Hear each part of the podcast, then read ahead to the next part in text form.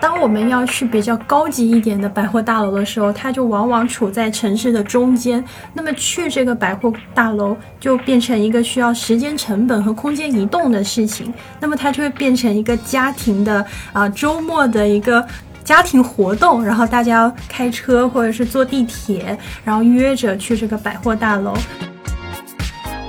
城市的这个购物广场，还有百货大楼，它与这个城市的市民阶层的出现，它是直接挂钩的，因为它提供了这样一个公共空间，但是它又是一个私人化的公共空间，你可以在这个公共空间里面做你的家庭生活、家庭出游、吃饭，所以它就形成了这样以家庭为单位的市民阶层的一个巩固。那么购物中心它有一个概念，就叫做 non-place。它意思就指代说，这样的一种空间，你进去了之后，它是没有任何的历史纵深，然后也没有任何的这个文化纵深，然后也无法辨认这里面空间的每一个人的啊身份特征。然后我们在这个购物中心里面做这个长长的扶手梯的时候，或者是在里面做这种自由行走的时候，我们是没有成功的把购物空间这样的一个。空间转化为与我们自身相关的一个地点呢，这是这样的一个概念。背后根深蒂固的这种关系网络太复杂了，不好说。即便这个购物中心它用了大量的这些新的概念，不管是艺术的也好，科技的也好，还是生态保护的也好，它都还是没有办法完全消磨掉它背后的关于空间正义的这样一个问题。你好，欢迎收听出版品牌活字文化编辑部独立策划出品的播客《活字电波》。这里不仅会介绍活字和编辑们喜欢的书，也会聊聊编辑们感兴趣的话题。欢迎订阅收听，我是小雪。刚刚过去的七月啊，我完成了一件大事，就是办婚礼哈，不需要多做解释，这是一个公认的劳人伤财的事件哈。我现在几乎无法直视我的账单了哈，就是在构成整个婚礼仪式的各个细节当中，充斥着购物的过程。所以我从五一假期开始筹备哈，整个夏天的这个周末几乎都是在各个商场，平时也会在手机上的。幺六八八啊，淘宝、拼多多等 App 上哈进行比价购物，我自认为不是备婚狂魔的那种类型，但是这个过程当中还是感觉到有很大的压力哈。首先我就是觉得这个商品看起来是琳琅满目的，但是又同样的很乏味、很琐碎，尤其是在这种线上购物我无法鉴定这种质感的情况下，我就觉得非常的头疼，效率很低哈，而且。因为我一家很熟悉的店铺，它从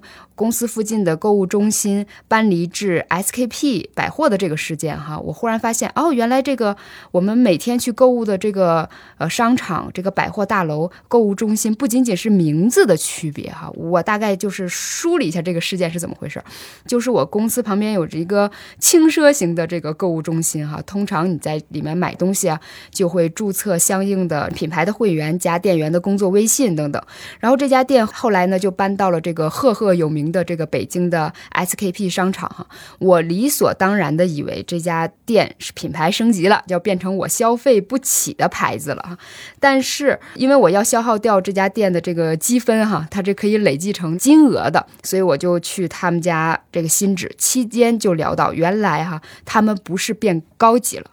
而是因为这个购物中心的这个租约到期，购物中心又采取竞价的模式，一家非常强势的品牌就竞走了他们的店铺，他们是被迫搬离的。啊，迁到这个商场当中了，而身处百货之中呢，他们只能以这个女鞋这一品类而进驻。他们以往这品牌拥有的成衣，然后平时做的这种广告的展架要全部的撤下，就只成为这个楼层当中的一个档位的存在。这个品牌呈现效果也一言难尽了，这才让我第一次与商家微微共情起来。原来这个购物中心才是真正的大 boss，这个地产商才是最大的赢家哈。然后我才后知后觉，原来我。偶尔到购物中心发现的空置，不仅仅是因为这个疫情啊影响的后果，也是一个商业上的厮杀。换到我们自己消费者自己身上，我觉得其实真的有必要去了解一下我们 shopping 的地方究竟谁是主体哈。我们经历过的这个购物体验背后是时代啊、资本啊怎样的一个变化哈。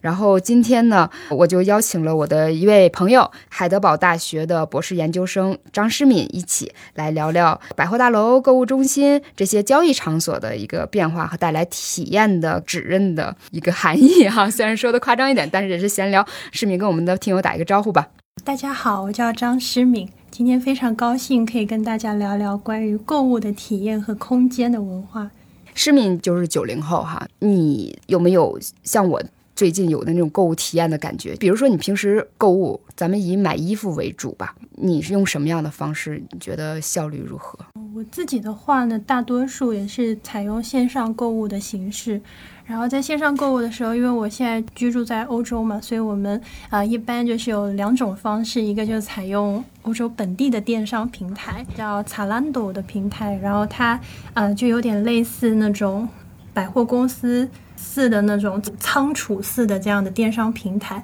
所以就是它给的品牌选择不会太多，但是呢，它有非常好的这个退换货的政策，然后甚至你可以就是购买到商品试穿了之后觉得满意之后再付款，然后另外一个呢就是要做这种海运的集运，然后就是在幺六八八、淘宝等等的这种国内的这些购物平台上面下单。然后再集中的运输到一个转运的一个服务商的仓库里面，然后再由他们打包，或者是陆运，或者是空运，或者是海运送到欧洲去。那么第二种方式就完全没有这个商品的质量保证，因为呃运过来有时候可能已经半个月、一个月以后了，已经完全没有任何退换货的保证。但是国内的这些商品它就是比较啊选择上看起来要多一些，然后价格上也比较有优势。所以大多数线上购物的话，我会采用这两种方式。我记得就是上次哈，就我们上个月做了一个比较浩大的这个批村的选题哈，然后第一次就是诗敏陪着我，就是一起同行过去哈。我记得你当时就很兴奋，然后咱俩分别的时候，你也要独自继续的逛一逛那种类似商业步行街哈，这街边全是那种商超小摆的那种形式，价格很低廉，然后商品是比较简易式的那种哈，嗯，但是十分的快活啊，就有那种感觉，就。召唤起自己那个小镇生活的一个经历，因为我记得小学的时候，当你可以自主的去处理一些钱财的时候，就是你每学期开学前要购置一批这个学习用品啊，学习用具，我就会去这个大百货。就这个百货大楼哈，一站式购齐，依稀就记得这个这个大百货是一个什么样的水准。就是大年三十的上午，我记得有一次还要帮我一个舅妈说，她那年是本命年，缺了一条红腰带，然后我去那个一楼就帮她买这条红腰带，就什么都有。然后我记得是二楼的西侧是这叫文具，然后往东侧就是。电子产品，比如什么文曲星、复读机，当时那个我们的必备的设备哈。然后这个大楼门前永远循环放着这个当年的那种 VCD 音箱设备，那种浩瀚的声势在增加这个地地道道大百货的这种气势哈。那是两千年左右，然后就忽然出现了这种城市步行街的这个概念。旁边就会有一些这种品牌店哈，再后来就是到大城市里哈，有百货大楼啦，到购物中心，啊，我觉得就好像有点像秋菊打官司，你记得吧？就是他从那个村里到镇里到市里省会，然后一路的这种纵深的这个中国的这么一个变化感哈。因为我知道诗敏，嗯，本人是山二代嘛，你的那个位置，就我这是一个东北和北方的这么一个体验哈。就是我觉得你那边可能会更早的有这种商业繁荣的这一样的一个样貌啊。你能不能跟我们分享一下你的这个经验的一个变化啊？可以，就是我小时候也是基本上会有这种去百货大楼购物的经验。然后百货大楼的话还分蛮多种，一种的话是靠近社区的比较小的，以超市为主体，然后它的二楼、三楼、四楼就是会有相对应的。文具、日用品、电器，但它的主体仍然是一楼的这个超商。然后，所以它算是一个社区的这样的一个百货大楼。然后平时就像您说的，上学前的这些用品的购置啊，然后还有生活上的一些日用品都会到那里解决。但是呢。当我们要去比较高级一点的百货大楼的时候，它就往往处在城市的中间。那么去这个百货大楼就变成一个需要时间成本和空间移动的事情。那么它就会变成一个家庭的啊周末的一个。家庭活动，然后大家开车或者是坐地铁，然后约着去这个百货大楼，然后它通常都非常大了，就一楼甚至有时候到八楼。然后我印象最深的就是它开始七八楼就会有一些餐饮店，就会有非常啊当时非常流行的这个日式的快餐店，一些寿司店或者拉面店。然后那个时候觉得周末可以跟家长去吃这样一次啊日式的快餐。或者是必胜客，就觉得是非常非常时髦 的事情了。然后，但是呢，在深圳有一个非常有意思的一条街，它就叫东门步行老街嘛。它可能跟北上广深的一些依托就是布料和面料的这种批发城起来的这样一个以批发为原始目的的这样一个商业聚集区。所以在东门老街里面，你可以看到它是一个一个的那种。批发城有衣服的批发城，有饰品的批发城。然后，但是因为除了这种批发商会去进货之外，普通的市民也会到那里去挑选。然后，逐渐逐渐的，它这一个街就变成了一个繁荣的一个步行街。然后，这个步行街它就慢慢的又在入驻了很多小食店或者是餐厅，然后甚至慢慢的就有了一些精品购物店。然后，这种。群聚效果起来之后，它就变成了一个非常繁荣的步行街。那么我小时候是住在离这个东门老街非常非常远的一个地方。那么啊，我记得大概是在初中的时候。女孩子就开始爱美了嘛，而且那又是一个非主流的年代，所以同学们就商量着说，这周末我们一起去东门老街买一条窄脚裤吧。然后我们就在周末周六一大早，然后就坐公交车。那时候深圳还没有地铁，可能大概就坐了一个小时多，然后远赴这个东门老街。然后进去了之后，就是琳琅满目。一栋又一栋的这种批发城，里面都是非常时髦的小姐姐。进去之后就开始挑选，而且这种批发城它不会以顾客为主体，它整个空间就是为了批发啊服务的，所以它的货都是堆得非常高。然后你进去之后，就是感觉。小孩子又觉得很很可怕，不知道怎么跟他们说话，然后就在那里默不作声的挑。去的时候，家长就告诉你这个这个讨价还价的技巧什么的，然后最后记得非常清楚，就在那里买了人生的第一条 窄脚裤。那也也是也是非常有意思的一种体验吧。对我脑海里跟着出现了很多小品牌哈，就比如说。呃，后来就是有一个香港的小独立乐队，就 My Little Airport，他唱那个给亲戚看到我一个人食吉野家，但是我第一次吃吉野家的时候，我觉得哇，好光鲜，好喜欢。对，就是在那个我从东北的小镇来到大连，那是一个我我心里大城市，然后在大连第一次吃到那个吉野家啊。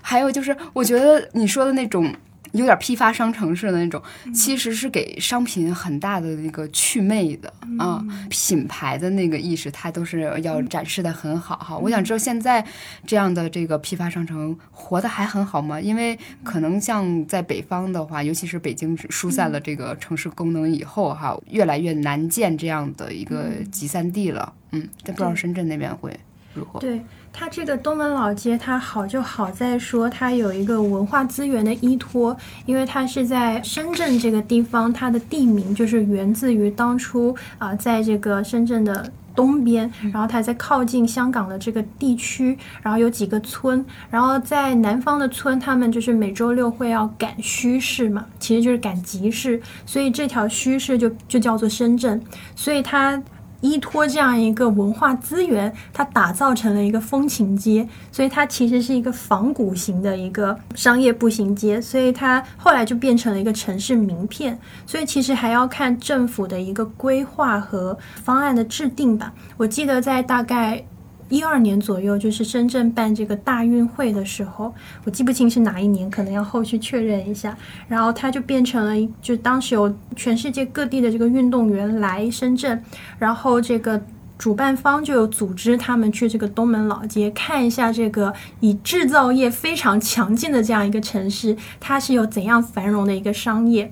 然后后续来说的话，它就会涉及到一个城市更新和升级的问题。现在的话是有逐渐的政府制定一些改善这样的环境，改善这个步行街的环境，然后提升顾客的一个呃消费体验的一个这样的方针。所以如果说得到这样的政府支持的话，我觉得它还是会有。蛮好的这样一个发展空间的，可是关键问题就在于说小商品、零售业，然后非大品牌没有竞价能力的这些商业的这个主体，他们有没有存活的空间？这个我就不太有这个一第一手的这个经验。就可能还是要到实地去调查一下。不过现在有这种消费下行的问题啊，所以说不定他们商业的这个收入也许要比过去好。但有一个很好的例子就是首尔的这个东大门综合市场，因为这个东大门它原来也是依托啊面料还有饰品的批发，然后形成的这样一个批发综合市场嘛。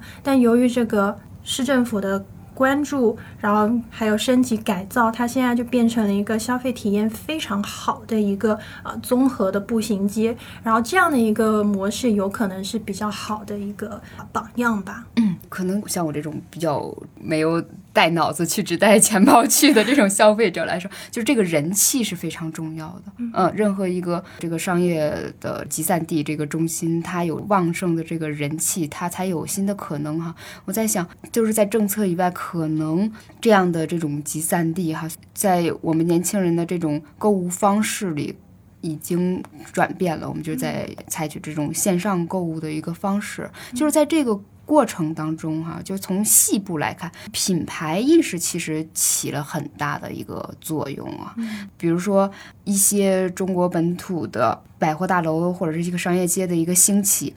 很重要的一个参数就是一些外资的奢侈品牌的一个进驻和他们这个蓬勃，它这种高端商场。就承担了购物渠道的一个展示，也是一个奢侈品的展示和这个市场教育的这么一个角色哈，然后也导致一批这个百货大楼的这种呃兴起和繁荣，它变成一个地标性的一些建筑，这是硕大的这种广告牌哈。对，但是呃，像我们自己也会体验到，就是有些快消品牌，他们选择了这个这个购物中心，像是 H&M 啊、Zara 呀等等，它就吸引了一大批就是年轻人。其实也是这个刚开始聚拢了这些的人气哈。那我们就说这个百货大楼和这个购物中心的一个区别，就是我回到我最开始提到一个问题哈，也许很多人还真的不知道它这个区别在哪儿。对于我们消费者来说，最直观的就是说结账的时候。你是到那个某一处哈，这个楼层指定的一个收银台凭票这个缴费啊，拿票取货，这一般就是这个百货大楼的一个形式啊，因为这个百货大楼是一个统一管理、统一经营的这么一个场所。然后购物中心呢，就是，呃，它是统一管理，但是是分散经营的这么一个商业集合体。百货大楼它的零售的是产品，然后这个品类呀和这价格都有非常明确的客群定位啊，这划分的这个依据就是，呃，收入和。阶层的啊，高收入的、中收入的啊、低收入的，嗯，然后他们的客单价还有这个提贷率哈，是这个百货公司的这个业绩的标准。但是购物中心呢，它就变成了一个什么呢？嗯，粗暴的来说，就是它是一个收租的一个平台，就是各店有各店的经营方式，有各店的这个服务哈，是一个吃喝玩乐综合的一个购物的体验。呃，相对来说的话，像购物中心，它的那个购物的商店，还有餐饮商店和娱乐的这个配比，可能是五十比三比十八哈，我查到这么一个比例。呃，就是这个餐饮和这个娱乐的这个比重有可能会更大，但是百货大楼它就是去品牌化。品类化商品，从空间上来看哈，你习惯了购物中心以后，你来到。百货大楼，你就会觉得空间很逼仄，就是让你买完即走，餐饮量是非常少的。业内人士就普遍的就认为，这个购物中心一定是这个商场发展的一个必然趋势，因为百货提供的这些商品是可以被这个网络购物所替代的，呃，线下也容易沦为一种试衣间式的存在。但是购物中心它拥有的这种线下体验感，就是网络它无法替代的哈。百货大楼这个颓势这方面，你有感受吗？对，就是我感觉呃，百货公司和这个。啊，或者说百货大楼和这个购物中心、购物广场的一个非常直观的差别，就是在大小上。那么前者它会以商品的展示为中心，后者呢，它就有非常明确的这个每个商家的空间的一个划分。那么在这个每一个商家的具体空间里面，他们就可以去对这个空间有自己的一个掌握权。他可以把自己的品牌文化，然后还有美学，然后商品的陈列啊，展示出他们独特的这样一个风格出来。所以它就会不会形成一个非常呃统一的以商品展列为这样的这种非常规范的一种啊空间效果。然后我我自己也有这样的感受，就是百货大楼越来越少了，然后购物中心好像在侵蚀这些空间。但这是一个，就是从城市发展的角度上来说，它未必会是一个呃很糟糕的事情。相反来说，就像我们刚刚讲，它是一个城市名片的一个提升。然后有一个非常呃具体的例子，就是这个。在香港的这个发展上面，然后他们其实最开始的时候就是有这样的一个百货公司大楼的一个兴起，实际上是。颠倒了我们传统的认知，说是先有百货大楼，后来逐渐被购物中心侵占。在香港的发展当中，它是先有了广场这个概念，然后它需要有商家的进驻，所以他们才邀请了这个日本当时的很出名的百货公司来进入到他们的广场空间。这个广场的空间就在于说，六十年代的时候，香港它想要发展这个新市镇，因为中心地区的这个居住空间不够了，然后它要为市民阶层提供更多。的这个居住空间，它就在比较远离市中心的地方开发了好几个新的市镇。那么有了这样的居住的空间之后，它必然要有配备的这个商业设备，所以他们在这些大型的屋村旁边建了这种购物广场。然后这个广场商品如何来呢？哪里有比较好的这个商品运作的这些零售的啊运营的主体呢？就从日本邀请了当时的这个。大马路还有这个摇喊这些百货公司进来，然后进来了之后，才把广场的一部分变成了百货大楼。所以在这个发展史上，你可以看到购物中心、购物广场和百货大楼，它它好像是不可分割的。然后同时，在这个有了这个居住空间之后，形成了新的这种市民主体，提供了这样的一个活动的公共空间。所以他们在这个百货。大楼里面也像我们当初一样去吃这个啊非常时髦的这个吉野家、日式快餐等等东西，然后但是呢，后来香港面临的一个百货大楼的消逝的问题，不是由于这个购物中心这种零售模式更加的强劲，而是因为它开放给大陆游客进来做这个消费，然后百货公司它还有另外一个非常。大的特点就在于它是为社区服务的，所以它里面的这个名品就会比较少，相对来说都是我们日常需要使用的，刚刚提到的文具啊、超商里面的东西啊、家电。但是当香港开放给内地游客了之后，就出现了大量的这种购买名品的需求。然后这些新市镇，它往往又在比较靠近啊深圳的这个边界位置，它就有这种天然的地理的交通的优势。所以这些新市镇，比如说屯门呀、大埔啊，他们这里的这些购物广场里面的日本的这个百货大楼，它可能就退出了，然后取而代之的就是这种购物中心式的管理模式。引入了更多的名品，用来服务这些外地来的这些有非常强劲的购买力的旅游客。那么它造成的一个影响就是说，这个社区本来依托的还有活动的公共空间就消失了，而且在面对的商家也是他们没有办法消费的这些商家，就变成了一个啊有点可惜，也容易制造出这种两地矛盾的问题。然后从我自己个人的经验来说，也能感觉到这样的一个变化，因为我我小时候也是住在离这个啊边境比较近的地方，有时候我们家可能。过了关之后，再搭一个香港的小巴，二十到三十分钟就能够 到屯门的这个百货公司里面，然后就可以买一些这个香港产的这个酸奶呀，或者是药啊之类的东西，然后回去。但现在你再到这个屯门的购物中心，它里面也有很多这种啊奢侈品牌了，也是我消费不起的东西了。嗯，对，所以。香港的居民也要采取线上购物的模式吗？有，他们就是会淘宝，然后也集运过去。所以就是你在看那个 YouTube 的时候，会发现有大量的这个香港的这个视频博主在做这个淘宝开箱，还有避雷指南。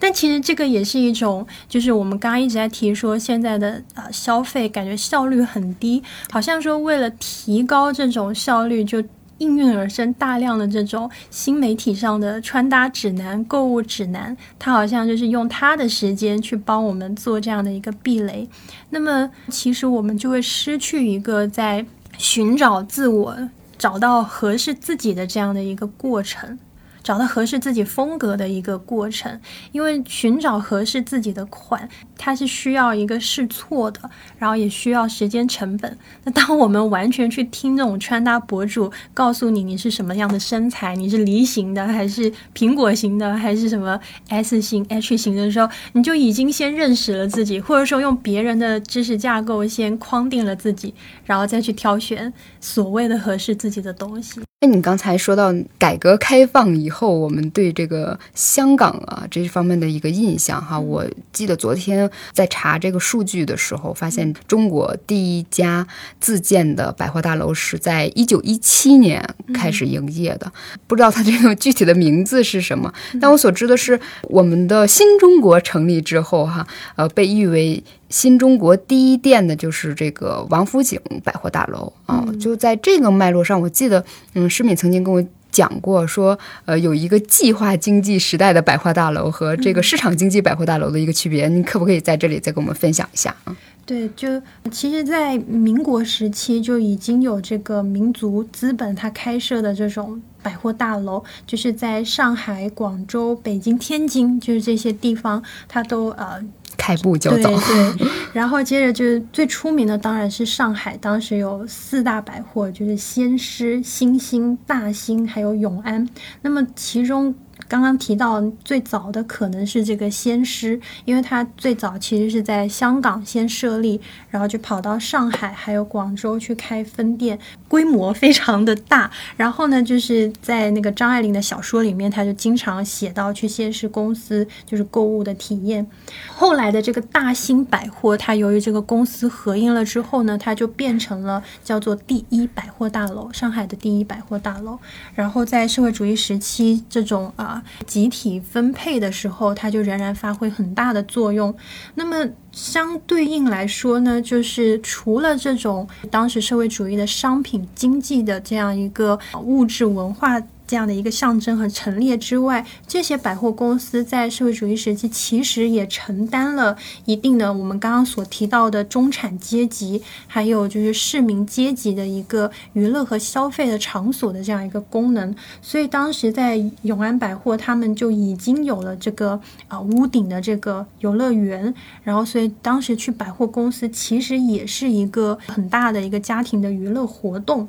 然后，所以这样的一种模式可以。可以看到，在购物中心，它其实也是不断的延续这种做法的，在这个购物中心里面去实行很多啊游乐的这些行为，然后所以呃，我觉得一定程度上来说，它还是在这个发展史上，它有这样的一种连续性在里面。嗯，购物中心虽然它给我们了一种综合性的一个线下体验，是一个逛处。但是它真的不是我自己真正实在的去买到你自己想要东西的那个地方，因为购物中心，它因为有各个品牌的进驻。它可以说展现了这个时代的这种时尚的风吹草动哈。比如说，我在这边工作时间较长了，四五年之间，我就感觉到这个购物中心里的这个品牌的更迭和置换。比如说，刚才我说了一个非常强势的品牌，就是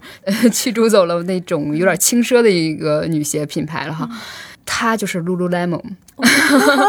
而且它就在对门，它已经有很大的一个店面了，它还要就是在站旁边的。然后这时候我就会发现，哦，原来在这个商场里，我见到更多的这个品牌的，果然它是一个呃更大众的、更强势的一个品牌啊。比如说 f a i l e r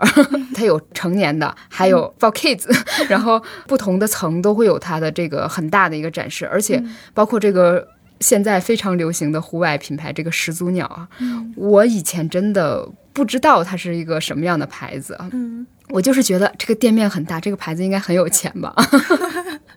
现在觉得啊，可能真的就是这么直接挂钩。然后这个购物中心现在更多的展现，真的是现在是不是流行一种什么山系女孩啊？然后。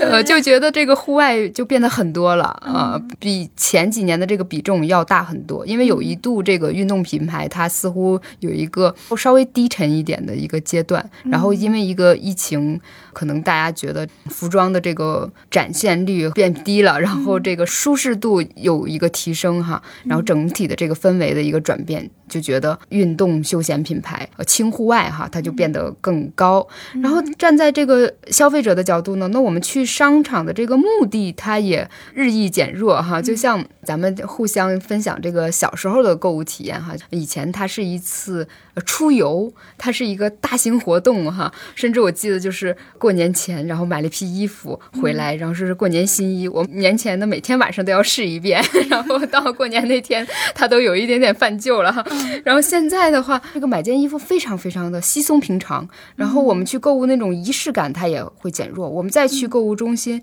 它不是为了以前的那种非常明确的，为了某一件商品，我今天就要买条窄脚裤，然后去特意的造访，而是哎没事儿，没钱，我也可以逛一逛。我忽然想到那个小沈阳，背的吧，溜达，我就是看不买。对，一种心态的一个变化。我们去购物中心，它就变成了一种约会的一个场所。或者只是为了进去吹一吹空调，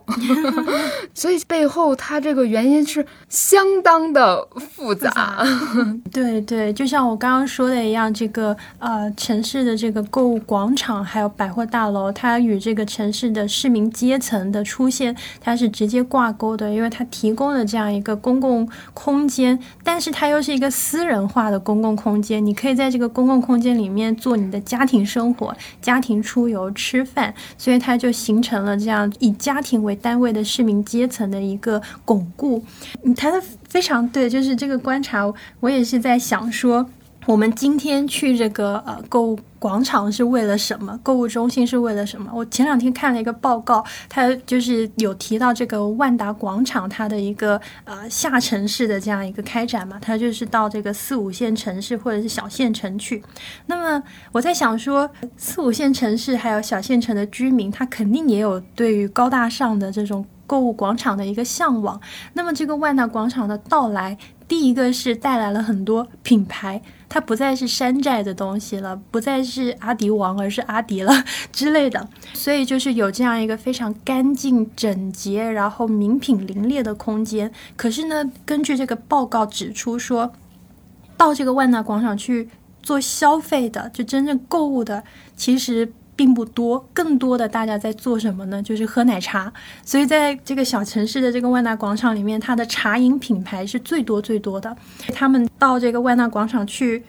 花二十块钱，然后喝一杯。在原来只在大城市存在的星巴克也好，或者是这个霸王茶姬嘛，现在流行的茶饮，它就直接拉平了这样一种空间上、城市上的差距，所以它为这些小城市也提供了这样一个非常啊现代性的体验。然后第二个问题，我在想说，Lululemon 是不是要另当别论？因为 Lululemon 它背后有一个。非常有意思的现象就是穿瑜伽裤的女性的问题，穿 leggings 的这些女性的问题，它似乎直接指向了一些穿衣自由而带来的性别平等这样的一个议题，所以就变得非常非常的复杂。然后我在想说，其实，在呃中国的这个现代性、现代化、现代性的这个历史潮流里面，女性的穿衣风格是可以做这样一个发展的。直接的一个里程碑式的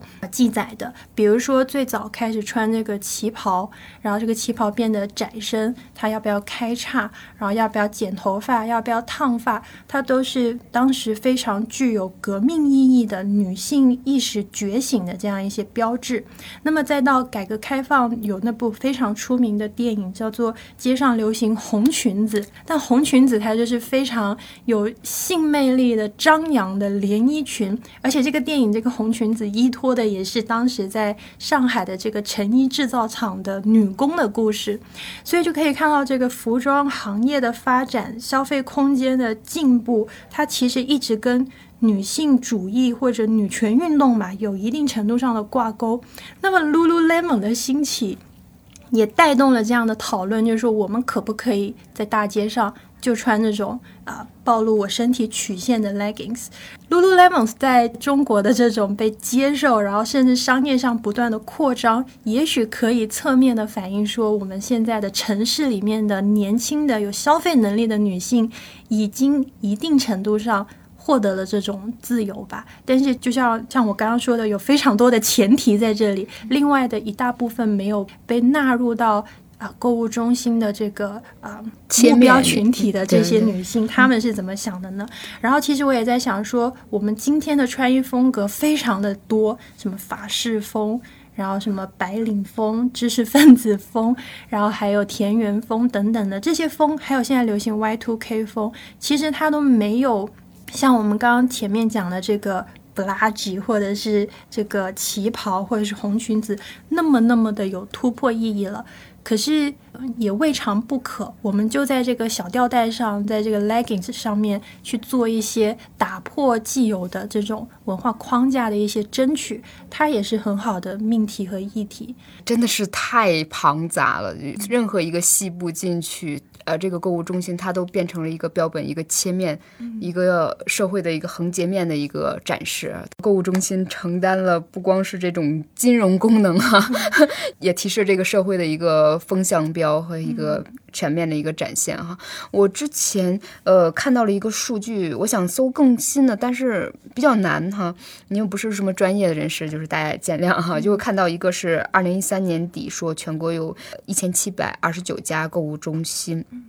但我不知道现在这个数字如何。但是购物中心它这个趋势可能是数量更多，但是发展的运营的很好的就不一定哈。但是我想与此同时搜一下这个百货大楼的数量，但是这个数量是没有的，我只能看到。百货大楼最近一些年的纷纷的倒掉，我其实这里面呃发现了一个你说法就蛮有意思，还是社会学上的，一个叫呃布里曼的，他写了一本书叫《社会的迪士尼化》，他把这个社会分成说以前有这个麦当劳化，还有这个迪士尼化，说的就是呃麦当劳化是一个现代化的，它是一个生产。导向啊，然后成规模标准化的这种生产，然后形成的是一个差异较小的这种消费的空间。迪士尼化就是后现代的后工业化的一个展现，它这个呈现了新的一种消费观念和消费文化。这种消费它是个性化哈，多样化，然后形成一个差异较大的一个独特性的消费空间。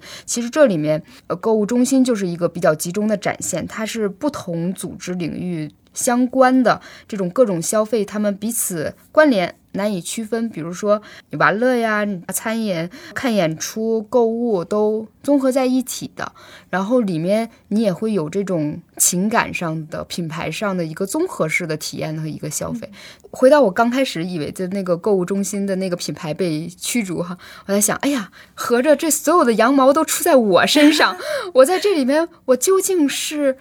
亏了还是被收割了呢？就是其实你自己作为一个消费者，这个地产商这要聚拢一个人气，你站在那里，你付出了时间，你看似你只消费了一杯奶茶，或者你只是进去吹空调，你仍然是这个整体的系统里的一个部分。这个社会迪士尼化，这个我只是。摘出了一个概念分享给大家，其实我并不是呃特别的熟知呃了解，但是在相关的类似的这种概念式的分析里，诗敏这边有什么可以分享的吗？嗯嗯，我在想的是一个呃，就是其实要提到，就是说百货公司、百货中心，它本来也驱逐掉了一些原有的旧的商业的聚集的模式嘛。那么其实，在十八世纪、十九世纪的时候，在欧洲它最早由于工业化，它带来的其实是最早是出现这种拱廊街式的这样的购物空间，然后它其实就是把商店，然后外面这个大楼和大楼之间的这个缝隙，然后它用这个拱廊，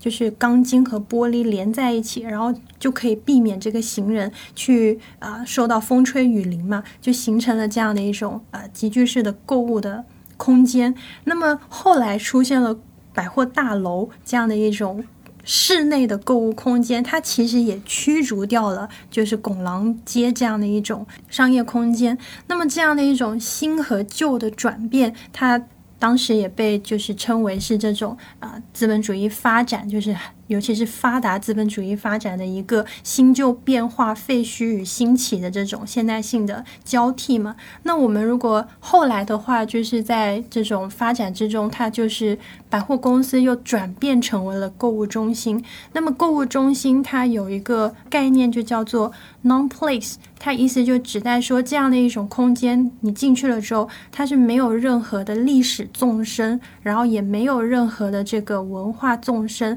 然后也。无法辨认这里面空间的每一个人的啊身份特征。然后我们在这个购物中心里面做这个长长的扶手梯的时候，或者是在里面做这种自由行走的时候，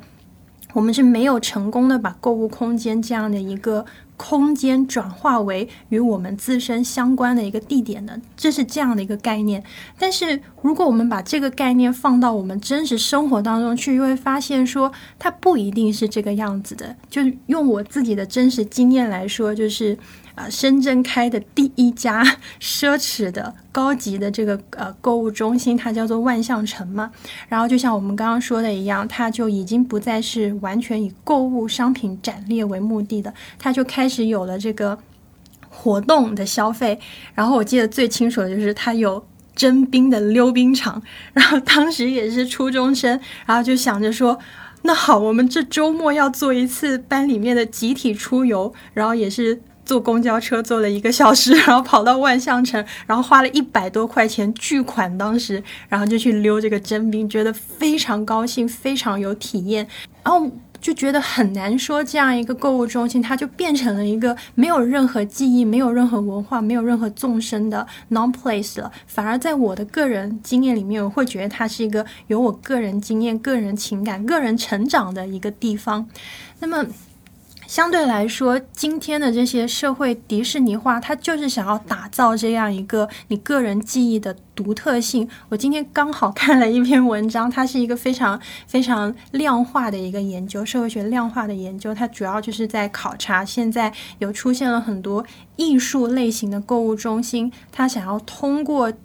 艺术展示去提高这个每一个走进这个购物中心的顾客与这个空间之间的联系。那当然，他的结论也是非常有意思。他说啊，通过这种美学的这种展示，它使得这个呃顾客的注意力更加的集中了。因为本来在 non place 里面里面你是没有思考，没有。任何联系的，然后你的注意力集中了，你就开始欣赏这些艺术作品，然后它就在你的心里面留下了这种。悠久回味的感受，然后当你离开这个购物中心了之后，你的脑子里还这个绕梁三日，久久的品味这种艺术享受。当然，这是一个呃有点理想化的一个表述吧，而且也多少有一些有一些媚俗，但但不好说。嗯嗯，但是我我个人有过这种 non place 的感觉啊，因为我会觉得无论。身处在哪一个城市？你在购物中心里，你不知道你的坐标了。啊，你觉得很烦，就是 你明明就是千里万里的，就是坐飞机，它已经。把你的这个生命体验给凝结在一段里了，你感觉不到这个呃地处位置的一个变化，然后你就在一个购物中心里，你就想我我在哪儿？我出国了吗？我会我会去哪儿了吗？然后除了上面就标识的几个文字啊，稍微有一些变化，售货员他有不同的面孔，但实际上连牌子都是差不多的。然后我还有一个特别的一个经验，特别有意思。我在北京，我买那家衣服的店，我还记得应该是 IT 那个衣服，它那个防盗扣他帮给我摘了，然后我在。意大利的一个商场里，他叫了起来，然后他们就全都看我啊，那那那说这这件衣服不是在这儿买，我在北京买的。然后我就说啊，你们能不能帮我呃把这个卸一下？我说我从中国来的，然后是进哪个店他都想。然后有的人就需要我凭票啊，凭票我才能去拆那个扣。这是一个非常非常统一的一个体验，就是我在北京的一个防盗扣在。隔着几个时区的地方，它作响了，确实还没有什么纵深感的感觉。它就是抹平了，就全球化抹平了这种地区差异嘛。但但也蛮有意思的，因为我观察到，就是在在德国的呃 MUJI 无印良品里面，它采用的全是日本店员。然后所以你进去了之后，你就哦，我穿越到到这个日本了吗？然后但在中国它就不会啊，在中国它的无印良品里面，它就是。本地的店员，所以，我我我也还是蛮蛮疑惑，他们为什么要采用这样的一个？因为在中国是日本店员也看不出来呀，对吧？对，但是在那个 GU，它就是优衣库的一个线下品牌嘛。然后他在那个香港的时候，就是我去里面逛，就会发现他就有那个日本的陈列师过来指导他们，所以就可能是某种日本企业吧，它有非常非常强烈的这种日本独特性的一种维护。那另外来说，它就涉及到麦当劳化和星巴克化。呃，我觉得最搞笑就是你你跑到意大利，然后看到一群美国游客还在喝星巴克，就 然后说啊，还是果然家乡的咖啡最好喝。这家的感觉，我也想到那个瑞幸了，在大家调侃说瑞幸为什么在中国火，因为他知道中国人不爱喝咖啡，只爱喝各种口味的奶。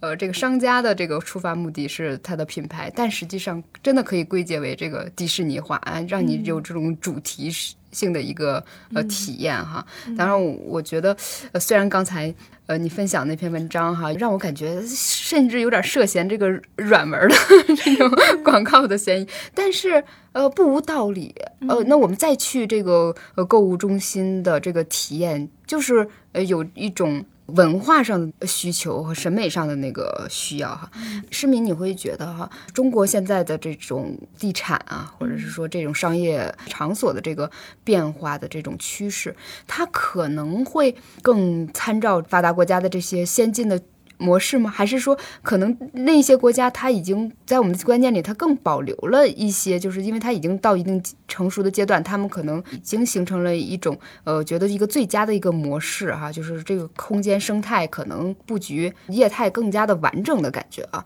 嗯，你觉得就是我们现在的会参照他们的可能性会更大，还是说中国有非常独特的这一面？就在你个人的这个呃经验里，感觉这个真的。不好说，因为我我首先是没有办法举出一个就是比较先进的例子，然后第二个就是它与每个。地区它的这个经济模式，嗯，还有一些法律政策都非常的相关，就好像其他地区的这个经验，它被借鉴过来的时候，就很容易水土不服。然后第三个就是说，很多的这些模式背后，它可能存在着很多危机和矛盾。然后它一旦有一个社会危机的事件的时候，它就会激化这些矛盾。因为我个人的这个。经验就是可能也是观察这个香港比较多，所以就可以看到他们这种以地产商为主导的这样的一种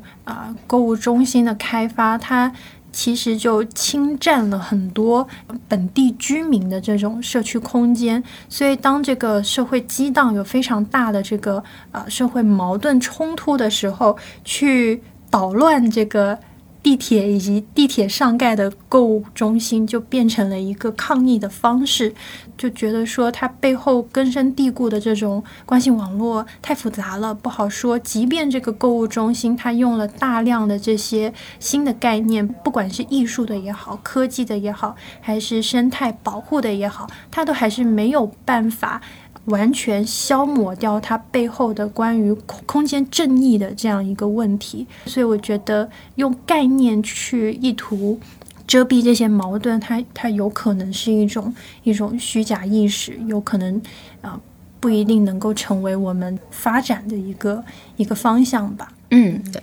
哎，其实我这里忽然很想推荐一本书，就是汪明安老师的那个《身体空间后现代性》啊，里面有很多关于这个空间权利展示的这么一些内容哈，大家感兴趣的话可以亲自去阅读，我们这里就不去引述哈。刚才市民也提到，就是万达啊，就类似的这种哈，但是现场它这种环境和这个需求哈，我觉得还是。保有一些活力，比如说像我们看那个皮村，它那种呃，大家有那种更便捷式生活的这种本能和这种需求，或者是这种习惯哈，你会觉得可能他们会拥有更多的活力，或者是说百货可能在这里面会更能延长它的这个生命线吗？嗯，我觉得呃，就是四五线城市还有小县城的这个线下购物，它受到。最多的其实是来自电商的冲击，然后这个其实就涉及到一个说，呃，线上购物有没有给他们带来更廉价、更好的、更多的选择，以及更加就是享受到一些直接的情感服务？我觉得是有的，因为我自己就是呃有去过小县城的时候，会发现他们很多东西其实要比大城市其实是要贵的，就呃水果。啊，因为因为可能本地没有种植的水果，呃，它有这个运输的成本，然后就会比较贵，甚至是牛奶，蒙牛、伊利这样最寻常的牛奶，说不定也会更贵。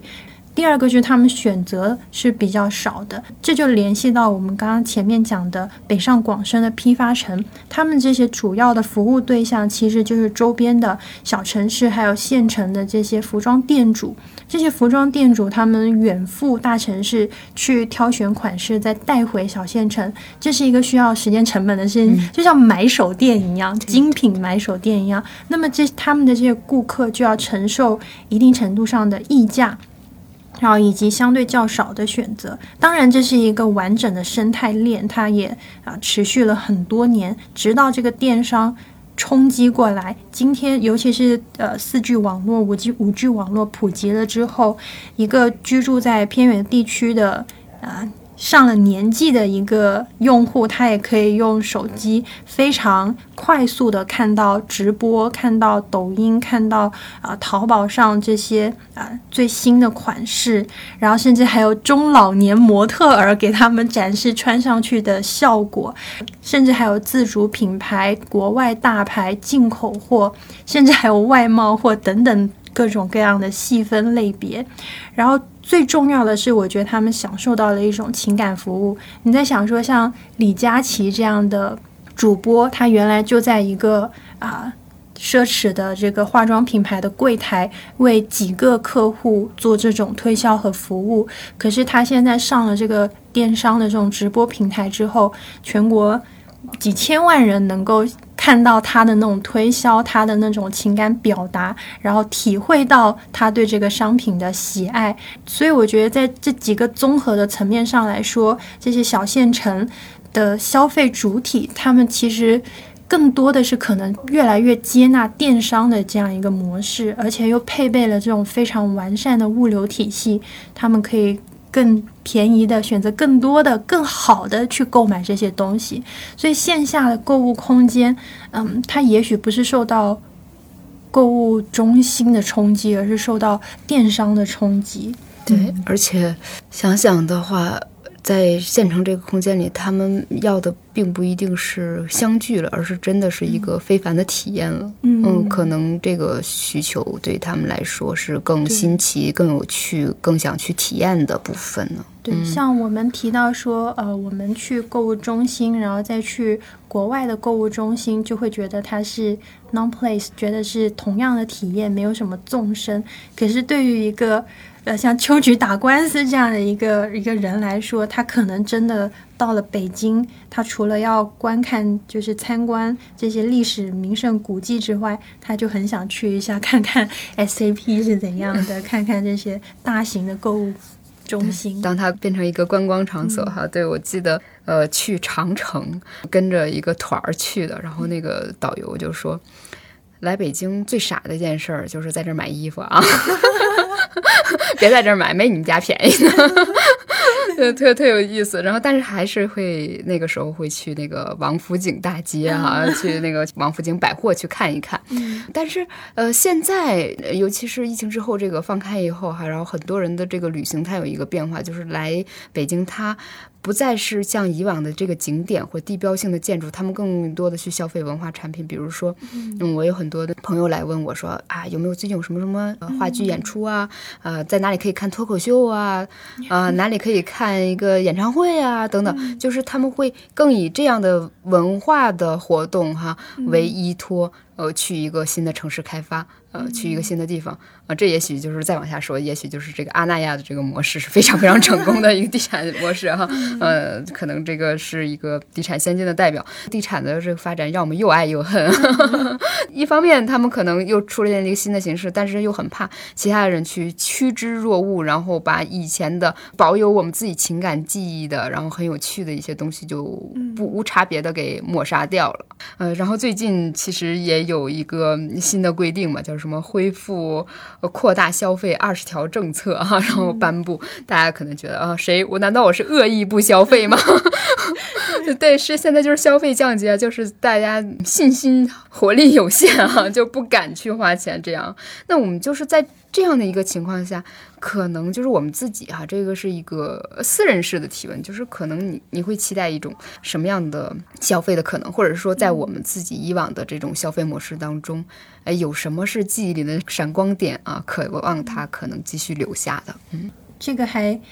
一下子想不出来，但是就最近有一个有一个新的消费模式，它叫 City Walk，然后这就是其实它背后的逻辑可能可以就是回归到就是几年前这个向彪老师说的附近的再发现，它本来是希望我们更多的去进入到我们原有的或不能说原有吧，但是就是比较本地的更有生态的这样一种。空间和经验和情感里面去，但是最后会发现，在这样一个呃整体的这种商业消费的框架里面，这种再发现也变成了一种中产阶级的消费。所以现在有那种小红书上打开来看，他说有组织这个 City Walk，然后多少多少钱，然后已经组了多少个团了，然后还有更细化的服务，就是啊有陪拍和这个约拍。哇，这个我也是最近才了解。还有什么互免模特是吗？对对对，所以我就想说，嗯，就是对对于虽然说我们已经不再去这种。名胜古迹可能更多寻找这种呃文化消费，再进一步来说，变成了一种日常生活的消费，好像去接近这种日常生活，也变成了一种消费模式。就是我不知道这样的消费可能和消费模式，它到底是好还是不好。嗯，还有第二个。有一些呃发展趋势比较强劲的消费模式，就是二手交易吧。然后还有现在比较流行 vintage 嘛，中古。对，但但这种 vintage 它好像也是真假难辨，然后里面的门门道道也非常非常的多，甚至在里面又还有鄙视链，然后所以就变成了好像任何一种消费模式，嗯。它只要还存在在这种消费框架里面，它就很难会有一些嗯可以打破这种啊消费幻象的一种一种可能性吧。这样讲可能有点悲观。对，确实是这样。我们经常是奔走在两端，一方面 在消费，就是批判，嗯，对，像保德里亚 批判；另外一方面，哎，又在希望一种新的可能，因为这个毕竟是。啊，你这个人间烟火气是日日常生活的一部分哈，不能回绝这个现代化给你带来的某些快乐啊。这有的时候我们也需要一些糖果。嗯，当然我就觉得，呃，是不是现在在所谓个性化和多样性啊之后，能不能有一种真正多元的可能？就是这个环境，我不光在欢迎。一二线独立的白领啊，女性哈，我也欢迎这个成群结队的这种呃家庭式的体验式的这种消费啊。然后在这个商品上，像那个百货，就是说我都划分好这个阶层收入了啊。这种直接的垂类的这种品类的销售，你让他打破这个也不大可能。就是能不能呃有这种真正。多元的，我们难道把购物中心变成公园了吗？对对，反正呃，期待吧，期待就是我们可能有这种更聪明的脑袋哈，在你做这个商业的时候，多加一点人情味儿进去，而不是只瞄着你兜里的那点钱。嗯。好，呃，那今天谢谢市民给我们做的这些分享啊，我觉得哎聊得非常饱和，还不错，还挺开心，挺尽兴的啊。谢谢市民今天的分享，谢谢小雪邀请我。好，嗯，感谢大家的收听，我们下期再见。